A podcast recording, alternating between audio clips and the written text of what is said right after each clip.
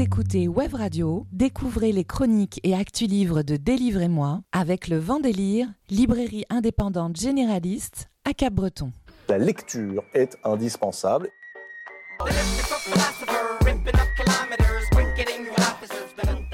Délivrez-moi les coups de cœur livres de Web Radio, présentés par Blanche, Alexandre, Antoine et Élise, tous les jeudis à 17h, rediffusion le dimanche à 11h. Je vais vous lire quelque chose et vous me direz ce que vous en pensez.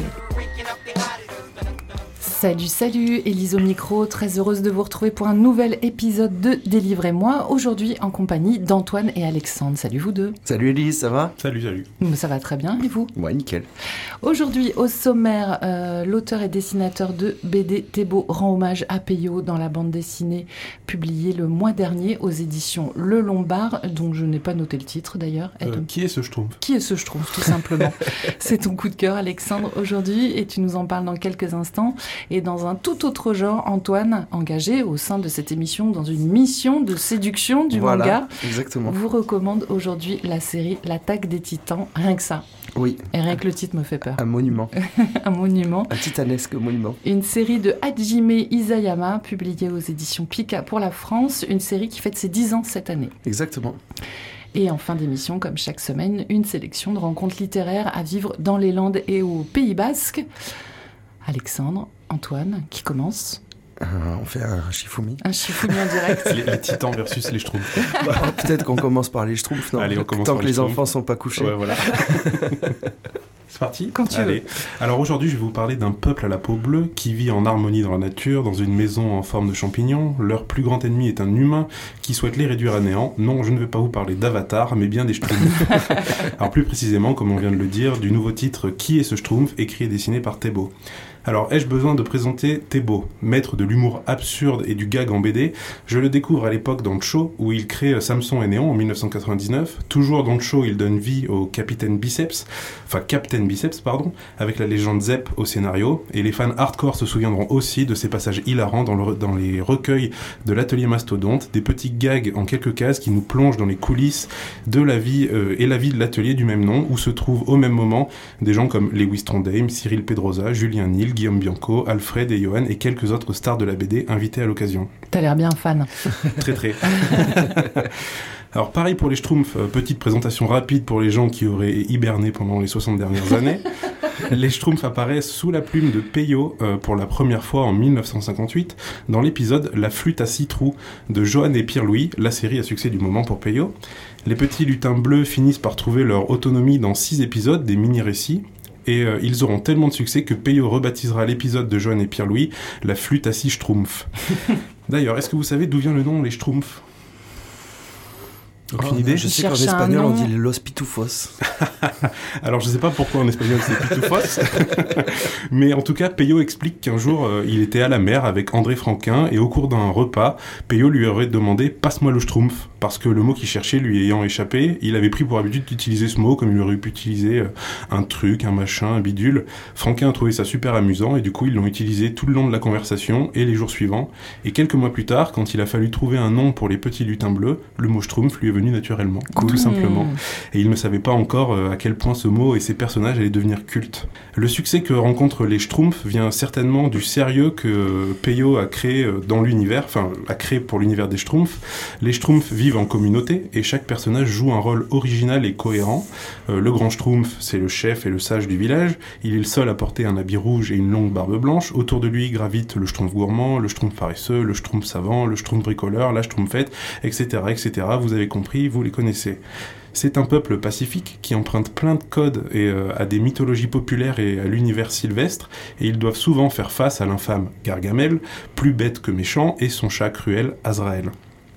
Dans ce nouvel opus des Schtroumpfs, Thébault nous livre sa version de ce classique de la bande dessinée euh, franco-belge, et cet album il suit un peu la tendance actuelle qui a commencé euh, il y a quelques années déjà, de laisser libre cours à un auteur pour s'emparer d'un héros de BD très connu et d'en livrer une version plus personnelle. Dans le même genre, euh, notez-le parce que c'est que des bons titres, je pense aux exemples, par exemple à Spirou, La femme léopard de Yann et Schwartz, le Spirou Journal d'un ingénu d'Émile Bravo, ou encore pour Lucky Luke, mes préférés, L'homme qui tua Lucky Luke de Mathieu Bonhomme, une méga pépite, ou euh, Jolly Jumper ne répond plus de Guillaume Bouzard, qui est aussi dans le genre gaguesque très très bon. Euh, donc revenons au Schtroumpf. L'histoire commence avec un Schtroumpf qui atterrit sur le toit d'une maison du village des Schtroumpfs, mais personne ne le connaît. Autre problème, il ne parle pas le langage des Schtroumpfs, ou plutôt, il ne Schtroumpf pas le langage des Schtroumpfs. Mais surtout, il a complètement perdu la mémoire. Heureusement, la Schtroumpfette adore résoudre les énigmes, et elle va monter une expédition avec le Schtroumpf costaud et le Schtroumpf à lunettes pour remonter la piste du trajet qu'aurait fait le Schtroumpf inconnu. Va s'en suivre une tonne de mésaventures, des cascades, des courses-poursuites et des gags dans tous les sens, que ce soit visuel ou dans les textes. Tout est bon pour nous faire rire, c'est du très bon et beau. Euh, niveau design, les Schtroumpfs sont passés à la moulinette Thébault, mais sont très reconnaissables. Gros changement pour le héros principal, euh, son nez, très gros, et euh, tous les Schtroumpfs ont des petits yeux juste deux points noirs, c'est un clin d'œil en fait aux premiers albums des Schtroumpfs. Euh, Thébault explique qu'il a travaillé euh, cet album 100% à la plume, dans la pure tradition et dans la lignée de Peyo, mais dans son style bien évidemment. Les couleurs sont ultra pétantes, euh, les ambiances colorées sont vraiment au top, mais surtout, le découpage est excellent. Les stand-uppers n'arrêtent pas de répéter qu'une bonne blague c'est surtout un bon timing, bah la BD n'y échappe pas, et Thébault est un expert à ce niveau-là. Alors, euh, comme à chaque fois, c'est difficile d'essayer de vous donner envie de lire cette BD sans trop vous en raconter, la conclusion de cette enquête est presque émouvante, franchement, pour les fans de BD. Sans vous dévoiler la surprise, je pense qu'on peut dire que la boucle est bouclée. On sent que Thébault est avant tout un fan, lui aussi, de, des Schtroumpfs. Il a emprunté la création de Peyo pour s'amuser et nous faire marrer, mais dans le respect de l'œuvre originale et en lui montrant à quel point il l'aimait. D'ailleurs, la fin est ouverte, on croise les doigts pour que l'aventure continue. Ce one-shot, euh, tome 1, d'ailleurs, c'est très bizarre, il l'appelle comme ça sur euh, le cycle Lombard. Ah, c'est peut-être un indice quand même. Des Schtroumpfs par Thébault, de qui est ce Schtroumpf est Le sorti. prochain, c'est euh, Sherlock Holmes. il est sorti au début du mois de mai euh, dernier. Euh, c'est chez Le Lombard, c'est tout public, il y a 56 pages et ça coûte 11,50€. Ce qui n'est rien pour 56 C'est rien pages de tout, bonheur, c'est moins qu'un paquet de clopes. d'humour et de réflexion. Merci Antoine. tu disais Antoine les Schtroumpfs petits? Euh, oui, j'en ai lu quelques-uns, ouais. et tu aimais? Ouais, j'ai une grosse période de Schtroumpf et Gaston Lagaffe.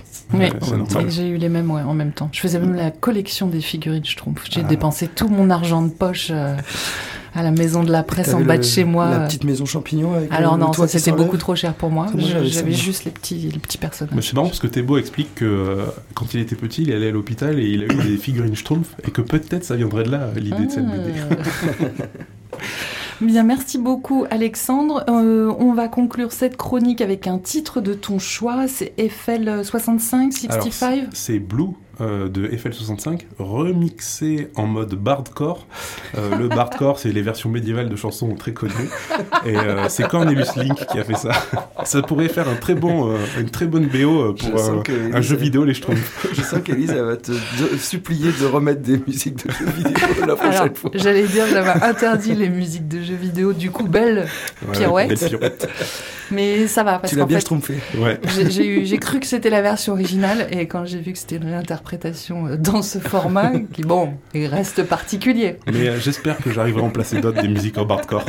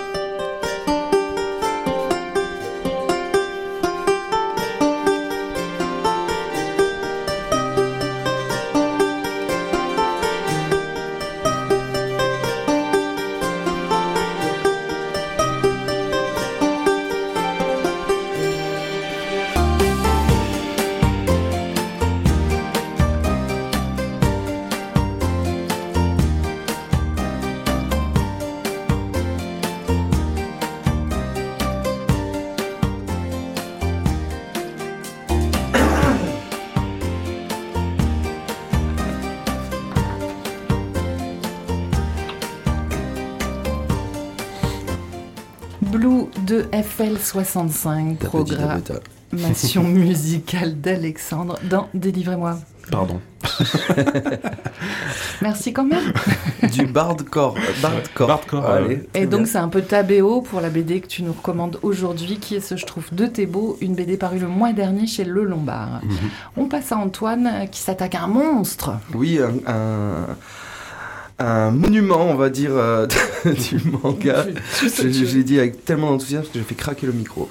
Donc euh, l'attaque des titans, euh, Shingeki no Kyojin, le titan assaillant, souvent abré- abrégé SNK par les fans, euh, est aussi euh, connu sous le titre Attack on Titan, est un manga écrit et dessiné par Hajime Isayama.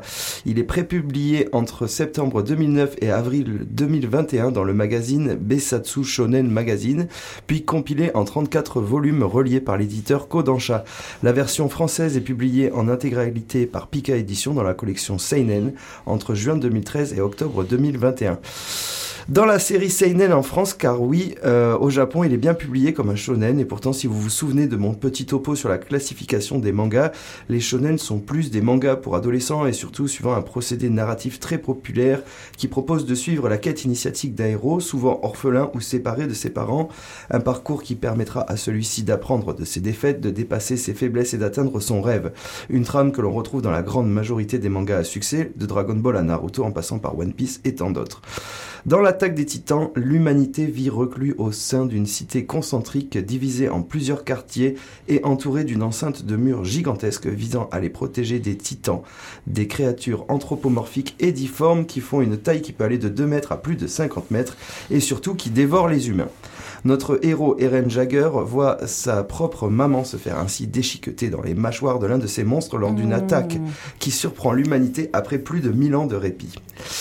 Pour libérer l'humanité du joug de ces monstres humanoïdes, il intègre un corps de l'armée, le bataillon d'exploration, avec ses deux compagnons de route, Armin Arlert et Mikasa Ackerman.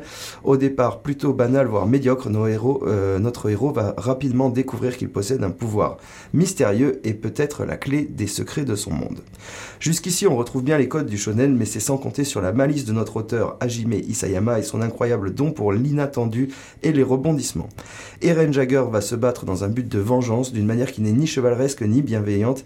C'est là qu'on va se rendre compte qu'il y a quelque chose de différent dans ce manga.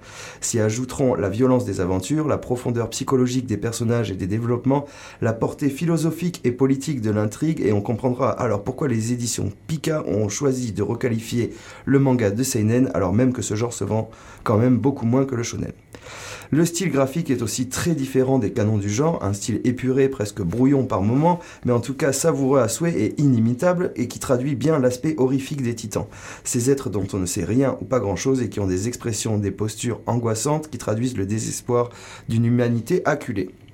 L'histoire et les développements sont vraiment terribles, affreux, traumatisants, et pourtant le lecteur est complètement happé, subjugué, et on prend plaisir à se tordre d'angoisse et à vibrer d'espoir avec le bataillon d'exploration de plus en plus maltraité et décimé à chacune de ses excursions.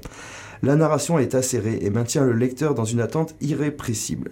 Les 34 volumes sont denses, riches et profonds, le dénouement est jouissif et quand on les a terminés, la seule sensation qui nous reste tient en un mot, incroyable. Ce manga a eu un succès fou et pourtant a complètement balayé les codes de son propre genre, que ce soit au niveau du style graphique, de l'intrigue, de la mise en scène et le tout avec une qualité déconcertante. Il a ouvert la voie à des nouveaux récits comme par exemple The Promised Neverland qui je pense doit énormément à l'œuvre d'Isayama. Pour moi, cette œuvre peut être comparée à ce qu'ont pu faire les Nirvana dans les années 90, pro- proposer un, un reversement inattendu des codes existants pour imposer une nouvelle norme au sein de son propre genre.